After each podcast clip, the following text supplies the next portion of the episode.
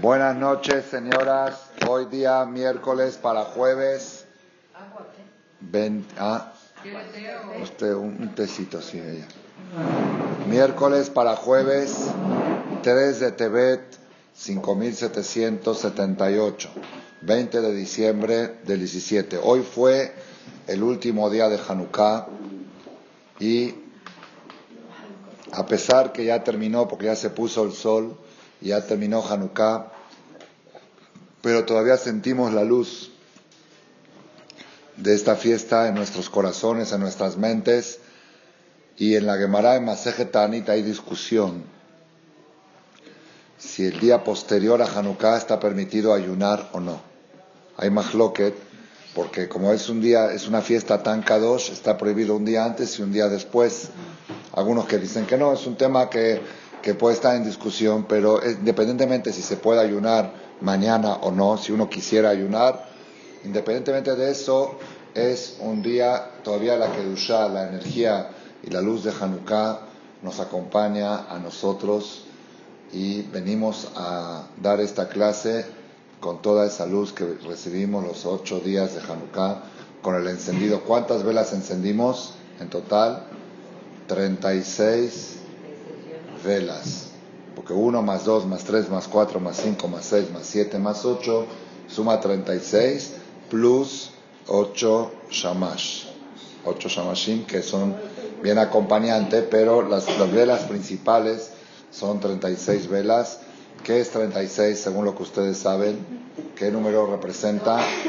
Dos veces Hay. ¿Por qué dos veces Hay?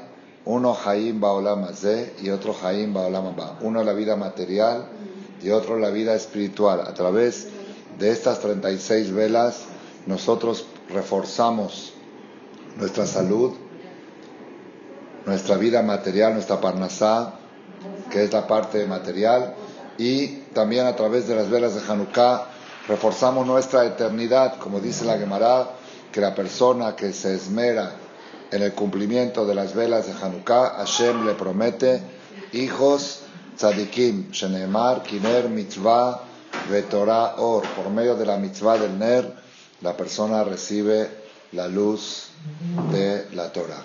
Entonces, Rabotai, estamos nosotros saliendo de esta fuerza, de esta energía de dos veces high, de dos veces high, y estamos llevándonos con nosotros esta luz de Hanukkah, ojalá que nos dure por mucho tiempo, Bezrat Hashem. El día último de Hanukkah, que fue el día 8, tiene una, un valor especial, no es algo normal, no es un día normal de Hanukkah. Primero podemos decir el valor especial es porque el milagro fue ocho días y nosotros el primer día encendemos una, luego dos, luego tres, luego cuatro y el día 8 es el día que se completa la mitzvah, la mitzvah completa. Pero más que eso, en los libros, en las escrituras cabalísticas, le llaman a este día con un apodo que se llama Zot Hanukkah. Zot Hanukkah. ¿Por qué? Porque en el Sefer Torah se lee cada día de Hanukkah una porción de la inauguración del primer templo de la historia de Moshe Rabbeinu, el sacrificio que trajo cada presidente y el día 8 se lee el Nasi Libne Menashe, así va el orden Menashe, Sotiot Shemona, y es Sotiot Neshama, Shemona, Neshama y Menashe son las mismas letras. Y después se lee también el día 9, es que ya no sirve, no haga. Sin esto, sin, sin esto, sin esto. No, hay no tiene pila. Dile a Yosef que le cambie la pila. También tenemos el día, después de, el mismo día 8 se lee, eran 12 tribus, entonces se, lee 8, 9, 10, 11 y 12, y cuando termina el 12 dice el Pasuk Zot Hanukkah Mizbeach. Esta es la inauguración del Mizbeach. Esta fue, se repite dos veces en la Torah, esta fue Hanukkah Mizbeach. Entonces le llaman al octavo día el día Zois Hanukkah, el día que este es Hanukkah. Es, pero ¿qué tiene de, de místico esta palabra Zot Hanukkah, el Ramban en la Perashá de Kippur, Perashá Taharemot, dice sobre el Pasuk, Bezot Yabo Aaron el Akodesh. Aarón Cohen tenía prohibido entrar al lugar más sagrado, Kodesh Kodashim, solamente una vez al año, Bezot. Con estas condiciones podrá entrar. Y ahí la Torah dice que tiene que traer este corbán con estas condiciones. Sin embargo, Ramban trae un midrash, dice que aquí hay una mística en la palabra Zot. La palabra Zot es una mística. Bezot, con la fuerza del Zot, va a entrar Aarón Cohen al Kodesh HaKodashim. Y trae Ramban ahí un midrash que dice 10 cosas que se llamaron Zot. Hay 10 cosas que se llamaron Zot. Una es, una es, dice así, dice el Kohen Gadol cuando entraba al Kodesh HaKodashim, entraba cargado con 10 energías que están representados en la palabra Zot. Una es Zot Torah. Zot Torah, Moshe, la Torah se llamó Zot. Otra es el Brit Milá, Zot Beriti, dice la Torah, con la fuerza del Brit Milá. Otra es Zot Yerushalayim. Hay un pasuk en el profeta que Yerushalayim le llama Zot, con la fuerza de la Kedushá de Yerushalayim. Otra es Zot. Este será el donativo. Cuando hicieron la colecta, el donativo se llamó Zot. Otro es Maasrot, el Maaseru, Hanuni Nava Zot, dice el profeta. Pruébeme con Zot, con esto. Y ahí trae una lista de cosas que se llaman Zot. Dice el Ramban que esto requiere una explicación muy amplia, pero el que observa todo lo que escribimos no necesita ninguna explicación. Como decir, hay una mística en la palabra Zot, que muchas cosas elevadas están representadas por la palabra Zot. Y eh, sobre eso dice el Pasú que Aarón Cohen, cuando entraba el día más sagrado del año, el hombre más sagrado, en el lugar más sagrado, ¿sí? Era Bezot, entraba con la fuerza de Zot, de todas esas cosas que están dentro de la palabra Zot. Por eso, el octavo día de Hanukkah, el octavo día de Hanukkah, que está en la Torah Zot Hanukkah Tamizbeach, que leímos hoy el Sefer Torah, tiene la fuerza del Zot. Por eso dicen que es tan importante aprovechar este día para obtener muchas cosas. Entonces vamos a, explicar un poco a nuestra medida. No creo que alcance yo a entender ni a transmitir, ni a transmitir qué fuerza tiene. No creo que alcance a entender y a transmitir qué fuerza tiene místicamente la palabra Zot, pero vamos a tratar de dar algo, algo de lo que más o menos alcanzo a, trato de alcanzar a entender. ¿Por qué Hanukkah son ocho días? ¿Por qué ocho días y no siete y no seis y no cinco?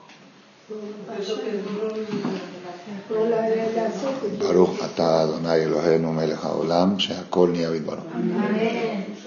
Es lo que todos sabemos, que dice la Gemara, que entraron los Maccabim, los Hashmonaim, y después de que expulsaron a los griegos, Vieron que estaba sucio todo el Betamigdash, había Bodazara, había todo Finuete, Jaleja, vaciaron, quitaron todas las estatuas y, restauraron el servicio del Betamigdash, que se llama Hanukkah Amizbech. Volvieron a reinaugurar el servicio en el templo, pero el servicio tiene que ser, uno de los servicios es encender la menorá. Y para encender la menorá se necesita aceite de olivo. Y el aceite de olivo tiene que ser puro, que no fue tocado por alguien tamé. Y como habían entrado los goim, ahí no, habían, no había aceite tahor, buscaron aceite para encender la menorá y no encontraron. Hashem hizo un milagro, o encontraron una botellita de aceite, pero esa botellita solamente alcanzaba para un día, hasta que manden al lugar donde se cosechaban las uvas y le hagan todas las aceitunas y hagan todo el proceso para sacar nuevo aceite de olivo, eso tarda ocho días. Entonces, ¿qué iban a hacer? Dijeron, bueno, ni modo, pues vamos a encender aunque sea un día. Si no podemos encender ocho, vamos a encender aunque sea un día. Encendieron y ¿cuántos días duró? Ocho, días. Por eso festejamos Hanukkah ocho días. Hay una pregunta, es un poco famosa, quizá ustedes ya la escucharon. Si el aceite duraba para un día, entonces ¿cuántos días fue el milagro? Siete. Siete días, no ocho. Porque un día no era milagro. Pero encontraron uno. ¿Cómo? Bueno, es una de las respuestas. La pregunta es, la pregunta es si el milagro fue siete días, porque un día había aceite normal. El milagro fue siete días adicionales. sea, habría que festejar Hanukkah siete días, no ocho días. ¿Por qué se festejan ocho días de Hanukkah? Entonces, una respuesta a la que dijo aquí la señora Reisi la trae el Bet Yosef, que el hecho de haber encontrado una botellita, Tahor, después de tanto caos, de tanto dominio griego en el Bet Amidash, de tanta bodazara que había ahí, encontrar una botellita pura, también es un milagro. El segundo milagro es que dure. Entonces el, primer, el milagro del primer día es haber encontrado la botellita. Y los otros siete días es que siguió encendido. Entonces en realidad el milagro del aceite encendido fueron siete días. Pero el milagro de encontrar una botellita de aceite también cuenta. Y por eso hacemos ocho días. Según esto, el primer día celebramos el haber encontrado la botellita.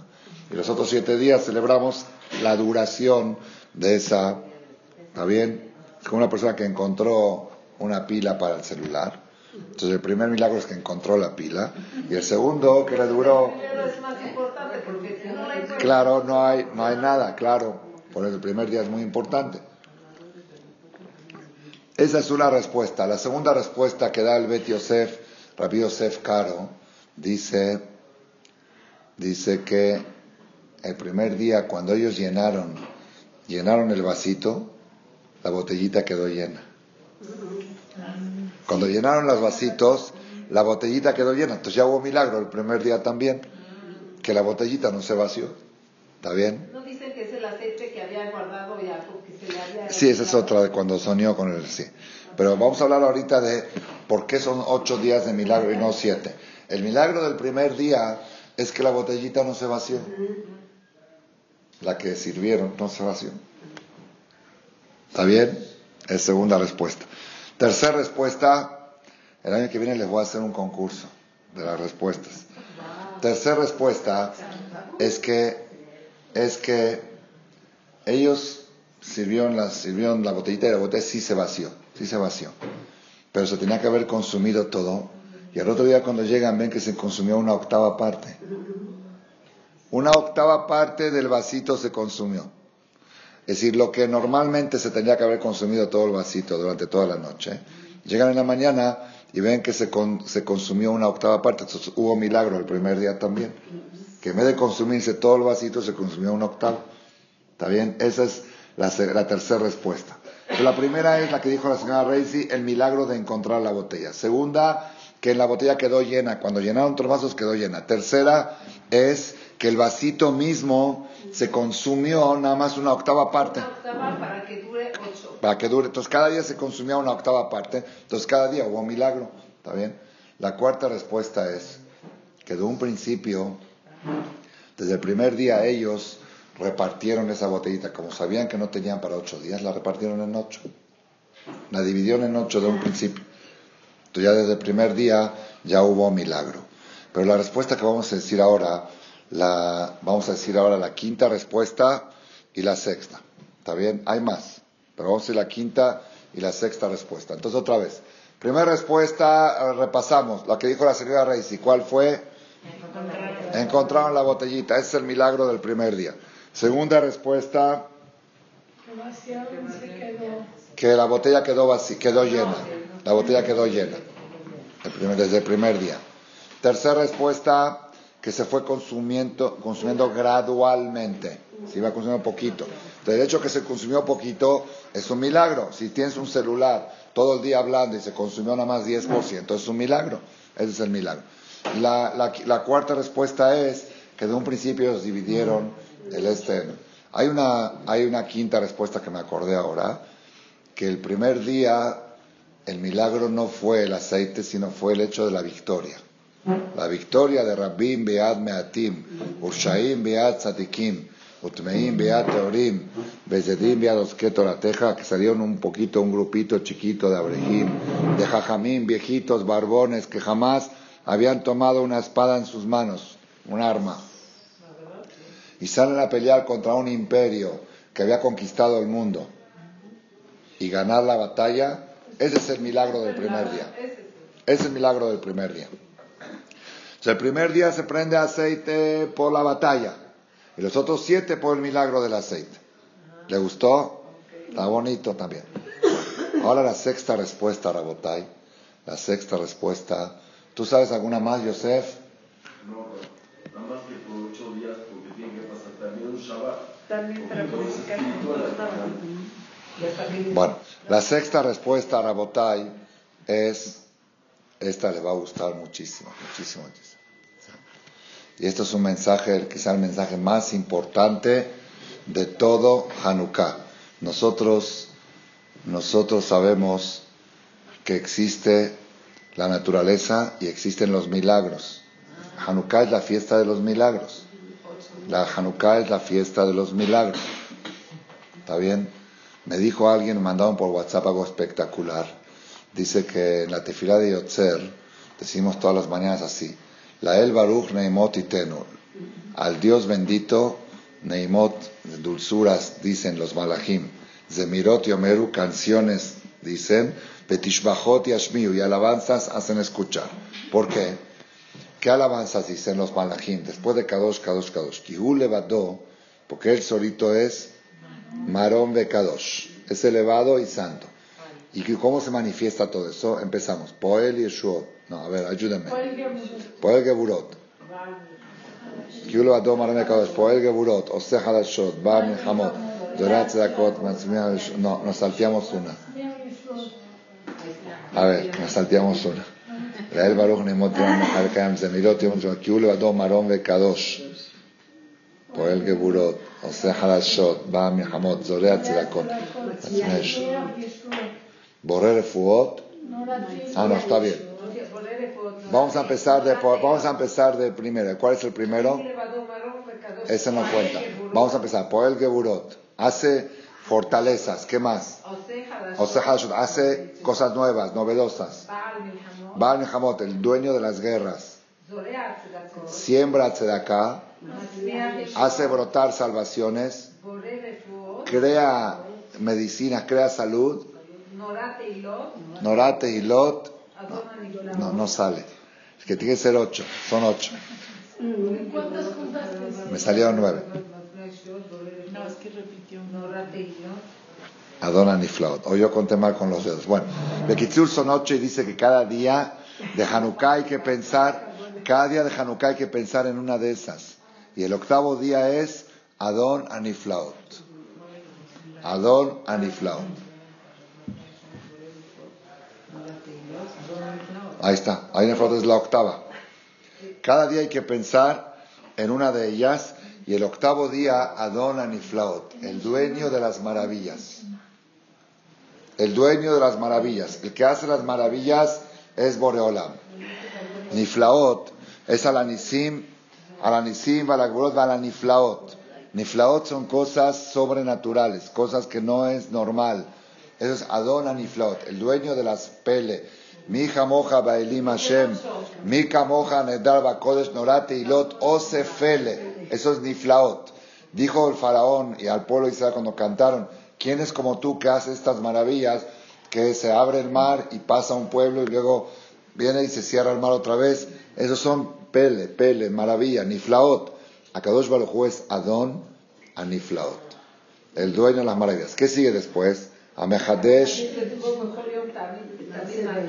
el que renueva todos los días constantemente la, la, creación del Bereshit. ¿Cómo se Leose Orim Gedolim Kilo ¿Qué es Leose? Que Hashem hace luminarias, hace luminarias grandes. ¿Cuáles son las luminarias grandes? El sol y la luna. ¿Las hace o las hizo? Ah, ahí dice Leose que las hace. Leose no dice Sheasa. Por eso Amehadesh betuvo bechol yom tamid maase. ¿Quién dijo que es todos los días? Porque dice Leose orim gedolim.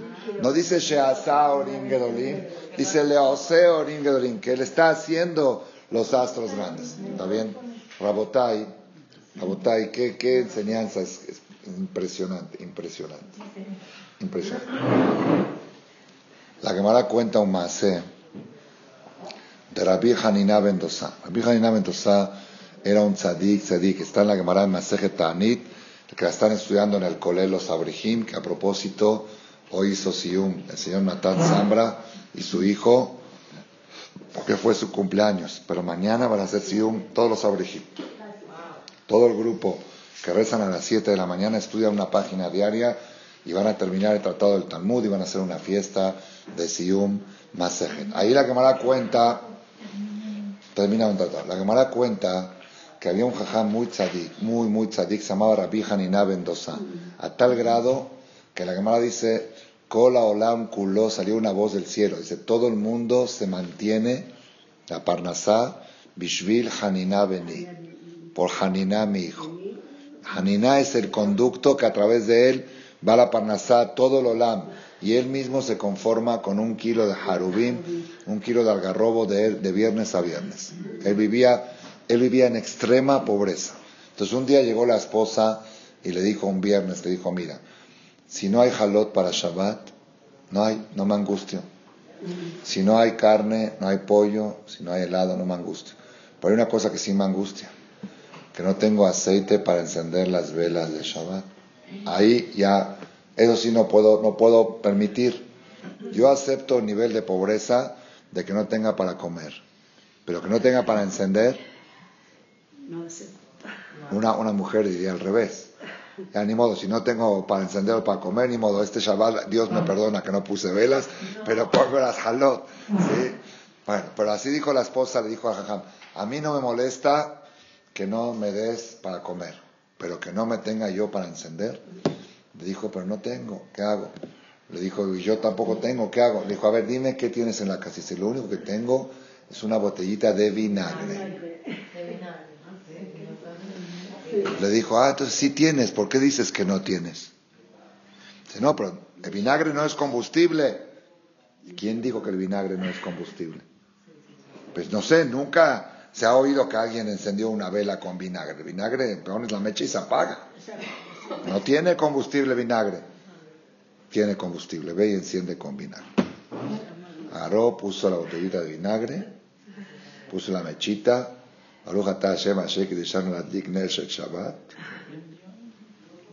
Y razón que tenga yo hijos tzadikim. En la noche, terminando todo, la, todo lo que de esto, llegan los alumnos a estudiar con el jajam y ven aceite blanco. Que ven aceite blanco. Entonces uno de ellos se atrevió, metió el dedo y lo chupó, ya que era vinagre. Jajam, jajam, ¿Cómo puede ser? Milagro, milagro. Usted puso vinagre y el vinagre está encendiendo, es milagro. Dice, no, no es ningún milagro. Misha amar la sheme beadlik. Yomar la hometz beadlik. ¿Quién decidió que el aceite es combustible y el vinagre no? El mismo que creó el mundo, que cuando creó dijo, esto va a ser combustible y esto no. Hoy puede decir, ahora es al revés, ahora esto no y esto sí. Si Hashem creó, cuando, cuando yo veo el aceite encendido, yo no veo que el aceite está encendido, yo veo que la, voluntad de Hashem que dijo que el aceite prenda es lo que está prendiendo. Entonces ahora puede venir la voluntad de Hashem y trasladarse al vinagre. Misha amar la Hashem beyadlik y omar la Hometz beyadlik. Por eso decimos en, ahí en Yotzer, Adonan y Dios es el dueño de los milagros. Pero que sepas que Amehadesh Betubo Bejolion Tamid Maase que sale el sol todos los días, también es un milagro. No, es un milagro que te acostumbraste. Pero a ver, ¿sabes qué es el sol? ¿Qué es el sol? El sol mide 350 veces más que la Tierra. ¿Saben el sol? Es una bola de fuego. Tú no la ves así porque está muy lejos. Pero si te puedes acercar a él, vas a ver fuego. Tú imagínate que de repente ves del tamaño de este cuarto, no más, de fuego volando. Te vuelves loco. Dice, ¿qué, qué es esto? Es el sol. 350 veces más que el planeta volando y circulando y saliendo en la mañana, en la tarde y con horarios. Te puede decir ahorita la, métete en internet y pregunta, ¿a qué hora va a salir el sol en el año 2054, el día 15 de febrero? Te dice, y exacto así, todo eso es milagro. Entonces, Rabotai, acá viene el Hidush para respuesta a la pregunta. Cuando ellos encontraron la botellita de aceite, dijeron, ay, aquí alcanza nada más para 24 horas, nada más alcanza para un día. duró para ocho días. Después que duró para ocho días, se dieron cuenta que también el primer día es un milagro. Que también lo que el aceite enciende normal también es un milagro. Antes pensaban ellos, no, normal es 24 horas, milagro ocho días. Ahora se dieron cuenta que también lo que enciende, la media hora que enciende también es un milagro. La persona tiene que saber que ahora que yo estoy moviendo la mano así es un milagro. Es un milagro. ¿Por qué? ¿Dónde está la pila? ¿Ahan Shaul tiene pila? Si tú ves esta, esta cámara que se empieza a mover, este libro se empieza a mover, ¿qué es lo primero que preguntas? ¿Qué tiene? ¿Baterías? ¿Control remoto? ¿Dónde están los cables? No, nada. Así el libro decidió moverse. No, no puede ser. Milagro, milagro, se está moviendo, milagro, milagro. ¿Y por qué cuando yo me muevo no dicen que es un milagro? Porque están acostumbrados. ¿Dónde está la pila? ¿Dónde está la batería?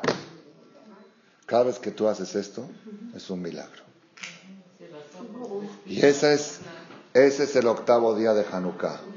El octavo día de Hanukkah nos dimos cuenta que también el primer día fue milagro. Por eso festejamos ocho días y no siete. Si festejaríamos siete días, habría un error garrafal en la educación de nuestros hijos. Le estamos diciendo a nuestros hijos, ¿sabes qué? El aceite que duró el primer día era natural, pero hubo otros siete días que fue milagro. Le decimos a nuestros hijos, no hijo, quiero que sepas que también lo que duró el primer día fue un milagro. ¿Le gustó la respuesta? Espectacular, espectacular y es un musar que la persona tiene que, tiene que vivir con eso. Tiene que vivir con eso y el que vive con eso y el que sabe, normalmente a Kadosh Baruj no hace milagros. ¿Por qué? Porque el mundo se tiene que conducir hasta que venga el Mashiach con una conducta de naturaleza. ¿Por qué a los tzadikim sí les hace milagros?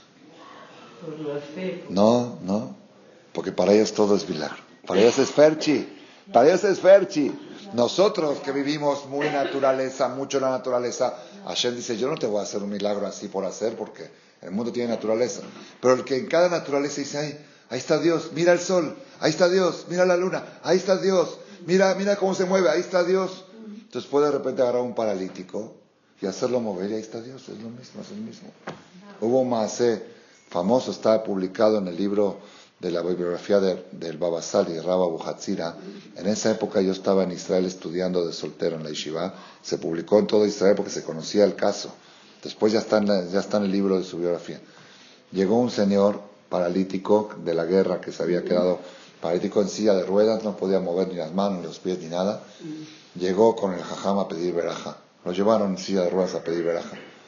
Entonces, le dice el shamash, jajam, en, marroquí, en árabe, como hablaba por favor, esta persona necesita una verajá, es paralítico, necesita que usted lo bendiga. Le dijo el jajam, ¿es Shomer Shabbat? Preguntó, no. ¿Cuida kasher? No. ¿Cuida tarat mishpacha? No. ¿Cuida esto? No. Le dijo, si yo le prometo que se va a mover, él promete respetar Shabbat, Kasher y Tevilá. Dijo preguntarle. Le preguntó, dice el Jajam que está dispuesto a prometer Shabbat, Kasher y Tevilá a cambio de tu, de tu movilidad. Le dice, claro que sí. Claro que sí. ¿Saben que es un paralítico que empieza a caminar? Dice, claro que sí. Él ni creía. Claro que sí. Le dijo el jajam, sí, dice que sí. Dile, bueno, dile que venga y que me bese la mano. Le dice, dijo jajam que te pares y que le beses la mano. Le dijo, por favor explícale al jajam. Quizá no entendió mi problema. Yo soy una persona que no... Dice, explícale al jajam. No ve bien y no se dio cuenta de cuál es mi situación. Dice el jajam que te pares y que le beses la mano. Yo creo que aquí hay un error. Quizá le dijeron que tengo otra enfermedad. Explíquenle que mi enfermedad es que no me permite parar. Dice el jajam que te pares y le beses la mano. ¿Cómo me va a parar? ¡Párate! De repente se para y se pone a bailar. Y se pone a bailar, le besa la mano al jajam y se publicó en todos los periódicos de Israel. Y el Señor respetó Shabbat, Kasher y todo y ya caminó para toda la vida. Rabu Hatzira, Babasali. Babasali. Entonces uno dice, wow, wow, qué wow, Wow, todas las mañanas nos paramos en la mañana. Baruch atah Hashem Elokeinu melech haolam matira surim. ¿Qué es matira surim? La persona se tiene que imaginar cada mañana que está uno en silla de ruedas. Y que de repente Hashem dijo, camina, párate.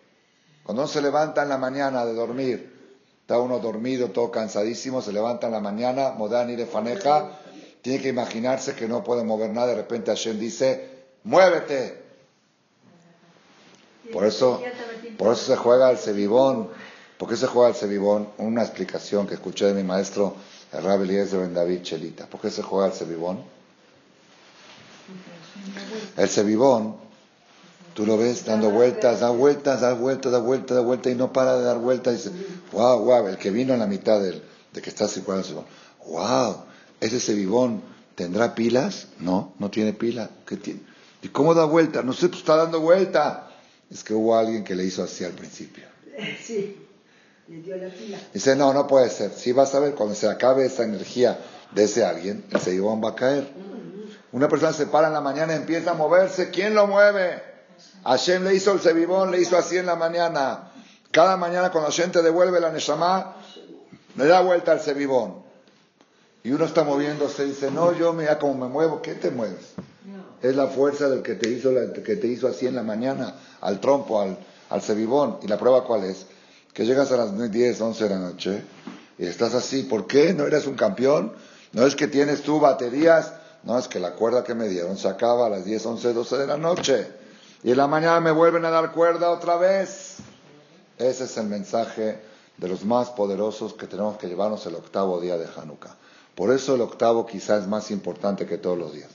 Porque si fuera el séptimo día, es normal, es normal, siete días milagro, siete días milagro, pero el octavo día, dice, no, un día fue natural. El octavo día te enseña que no hubo nada natural, que también el primero fue milagro. Y esa es la enseñanza que quiero que salgas a la vida. Y esa es la luz.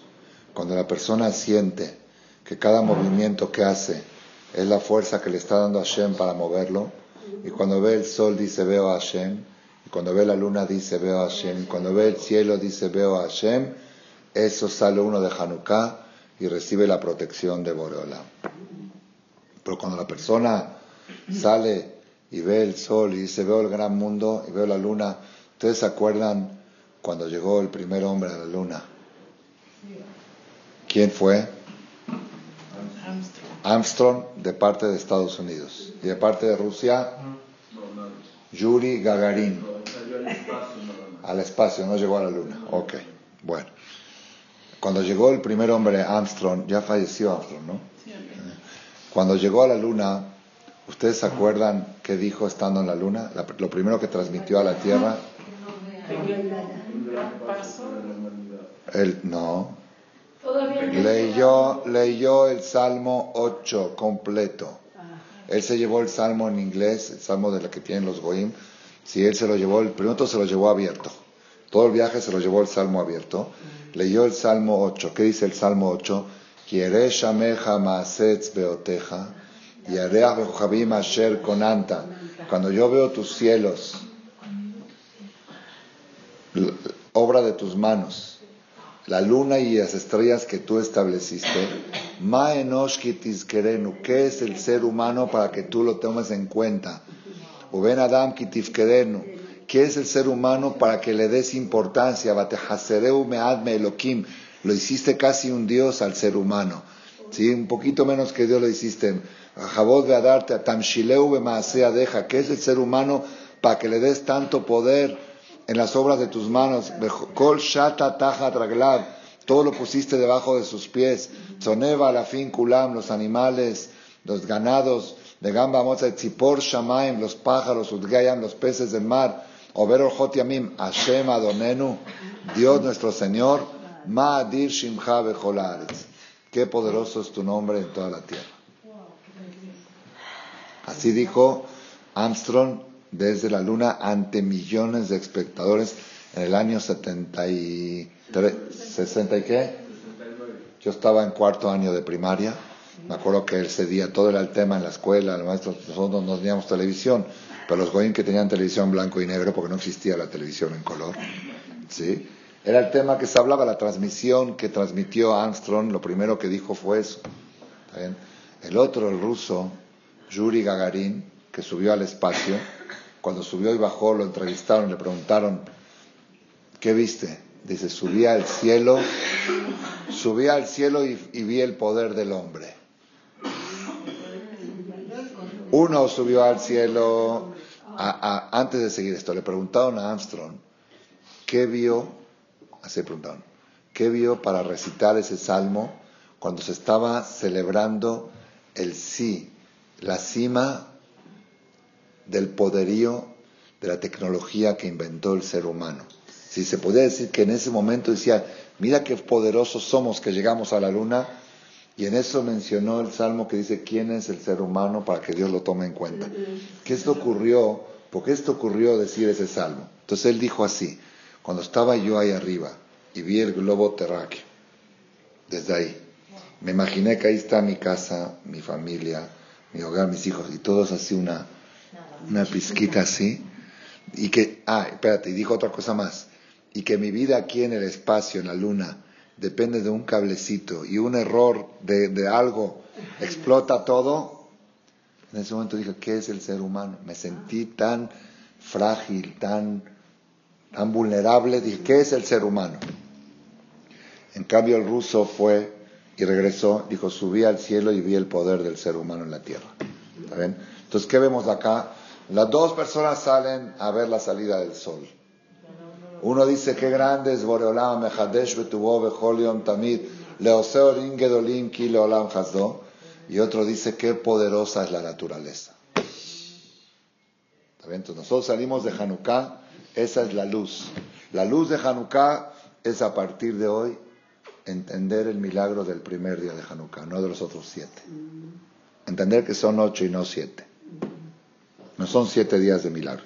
Los siete días de milagros te corroboraron que el primero también es un milagro. ¿Está bien? Ese es un musar que tenemos que tomar nosotros y ver cómo aplicarlo en nuestra vida real. Cada vez que la persona se encuentra, a veces uno está en un avión o algo, sentir Hashem al capay misaunja, Hashem, ¿quién está cargando esto? No, es que la aerodinámica y la... Nadie en el mundo le va a poder explicar. A mí me dijo una persona que entiende mucho de muchas cosas, dice, entiendo todo, pero nadie ha logrado explicarme cómo este avión se levanta. ¿No? No, no, no, no, no. no. ¿Qué, ¿Qué lo levanta? ¿La velocidad? Yosef, ¿qué es lo que levanta un avión? El plano, el plano que realiza, el vacío que realiza cuando el motor jala aire y las alas están inclinadas. No, no hay, no hay, no hay, no hay, de veras, no hay forma de explicar cómo se eleva un avión, no hay forma, no hay, no.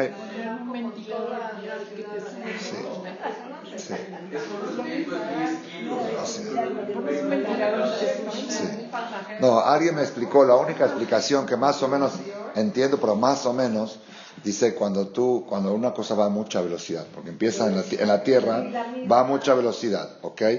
Si tú le pones abajo algo, entonces el viento pega contra este algo y hace que esto haga así. Entonces, ¿qué hace el avión? Después de que está a 200 kilómetros por hora aquí en tierra, baja unas alas que tiene y el viento que pega contra esto hace que esto levante. Y todo el tiempo el avión, según esto, tiene que ir así, porque el viento ah, va pegando contra la parte de atrás del avión y hace que, y hace que, se, que vaya así. Sí. Sí, bueno, de Kitsur. Entonces, cuando la persona. Se tiene toneladas. O sea, cuando la persona está en un avión y siente a Kadosh Barhum está cargando con sus alas, con la fuerza de Boreolam, ¿sí? Y, es para mí igual de milagro estar en el avión que estar en la tierra, porque uno se cree más seguro en el avión, en la tierra que en el avión, pero de repente la tierra se empieza a mover y dice, me voy a un avión, ¿sí? Entonces, para que, sepa, que sepas que si ahora la tierra no se está moviendo, si no hay temblores, porque Hashem las trocar, Cada mañana cuando decimos las verajotas, Shahar, Amejim, Mitzadeh, Gaber. El otro día estaba caminando, se me dobló un poquito el pie en la calle, estaba un poquito mal la calle. Yo conozco un amigo que le pasó eso, estuvo seis meses en el hospital, cirugías y vueltas y yesos y cosas. Entonces, un poquitito más, la dobladita, una caidita y entonces toda la mañana decimos Baruch Hashem Amejin Mitzadeh, bendito Dios que preparas los pasos del hombre. Cada cosa exacta. Entonces todo eso, todo, también, también, también, todo eso tenemos que sentirlo posterior a Hanukkah. ¿Qué tiene que ver con Hanukkah? Porque Hanukkah milagro fue siete días y festejamos ocho días. ¿Por qué este milagro fue siete? La respuesta es que en Hanukkah llegamos a la conclusión que también el primer día es milagro. Esa es, una, esa es luz, esa es luz para la vida, que Vedat Hashem nos acompañe esa luz y nos proteja Boreolam para que podamos siempre ir acompañados de la inmunidad, de la fe. El que está conectado con Boreolam de la forma que estoy hablando, Hashem no se separa de él. Pero aquel que todo el tiempo está viendo, dice los bancos y los negocios y esto y el mundo, el mundo es el mundo, el mundo es el gran mundo. No les voy a contar un más, eh, chiquito, y con esto voy a terminar. Había un bajur en la yeshiva del Rab Haim de Brisk. Rab Haim de Brisk, en la ciudad de Brisk, de Rusia, tenía una yeshiva, tenía un bajur que Barminan se descarriló. Se descarriló y se fue muy lejos. Mal, mal, mal. Se fue, se alejó, se alejó, se alejó. 20, 30 años después se encontró con su ex Jajam. Él ya era giloní, creo que hasta se casó con Goya y todo, dejó todo, todo, todo, todo. Entonces el Rab, en esa ocasión que lo encontró, le dijo, mira, no tengo interés en hacerte este Shubá, no, no creo que, que sea el caso, ni tú tienes interés, ni yo tampoco no estoy en ese proyecto, porque tienes tanta tumba. quizás se lo dijo a propuestas. No, es una pregunta te quiero hacer para aprender como maestro. ¿Qué fue lo que te hizo descarrilar? Para saber cómo preparar a otros alumnos, cómo vacunarlos, cómo vacunarlos. Le dijo, ¿sabe qué, Jajam? Usted en la yeshiva todo el tiempo nos decía, Toray, Toray, Toray, todo es Toray, Dios y Toray, Dios y Toray, la chamay, mi Toray, todo es Toray, todo es Toray, todo es Toray, todo es Toray. Dice, ok, en la yeshiva yo le creía, pero luego salí al gran mundo y vi un mundo impresionante y me impresioné del mundo que vi y esa impresión me hizo cambiar. Porque yo en la yeshiva estaba muy encerrado y pensaba que en el mundo no hay nada más que Torah, pero por decir fui y vi GFK y fui y vi esto y vi Orlando y vi National Geographic, no sé qué, vi el mundo, vi el gran mundo, Raiti et Gadol, Raiti Gadol Veitpaalti. Usted siempre nos decía que en el mundo no hay nada más que Torah yo vi que hay muchas cosas más que Torah. El Jajam le dijo, te voy a hacer tres preguntas. Ese gran mundo que viste de personas, la mayoría de las personas son ricos o pobres. El porcentaje. Dijo, no, sí, el 90% del mundo son pobres. De 120 millones de habitantes de México, el 90% son pobres. Igual en el mundo. India, China, todo, ok, pobres, ok. Segunda pregunta. Esa, ese mundo grande que viste, ¿la mayoría son sanos o enfermos? Dijo, enfermo me refiero que le duele algo acá, que le duele algo allá, que la columna, que esta. Dice, la mayoría de la gente, ¿enferma o sana? Se enferma. ¿La verdad? No hay alguien que diga a alguien que pasaron 24 horas que no le dolió algo. Que levante la mano. sí. Por ahí nada, no levantó la mano. O le dolió el ojo, o le dolió el oído, o le dolió la garganta, o, cogió, o se le durmió el pie, algo. Ya está pensando a qué doctor va a ir mañana. Entonces el mundo, el mundo grande que viste, ¿son gente sana o enferma? Dice la verdad, la mayoría de la gente enferma. Esa tercer pregunta. Ese gran mundo que viste, ¿es de gente inteligente o tonta? Tonta. Dijo, pensándolo bien, la mayoría de la gente son tipshim. Dice, ¿cuánta gente hay inteligente? זה טיפשים. dice, עכשיו אני שואל אותך שאלה. מעולם של עניים, של חולים ושל טיפשים התפעלת? De un, de un mundo de pobres, enfermos y tontos, ¿te impresionaste? ¿Ese mundo te impresionó? ¿Cuál es el mundo que te impresionó? Y yo agregué una cuarta pregunta si fuera un alumno mío, le preguntaría una cuarta pregunta. Ese mundo que viste, la gran mayoría de la gente, ¿es triste o alegre? Deprimida. Entonces, de un mundo de pobres, enfermos, tontos y deprimidos, ¿de ese mundo te impresionaste? Este es el mundo. El mundo es lo que estamos hablando aquí en la conferencia. Lo que ustedes escucharon hoy, ese es el mundo. No hay más que Marcela. No hay. Marcela, Torah, Halel. Ese es el mundo. Ese mundo. Todo lo demás es sheker. Es sheker. Es falso, es mentira, es vano. Es una bola de aire. Esto es, es lo único. Esto, esto, esto.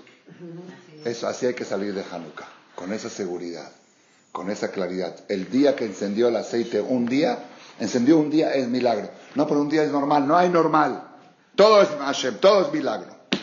Si salimos con eso, tenemos luz para toda la vida. Amén, irá.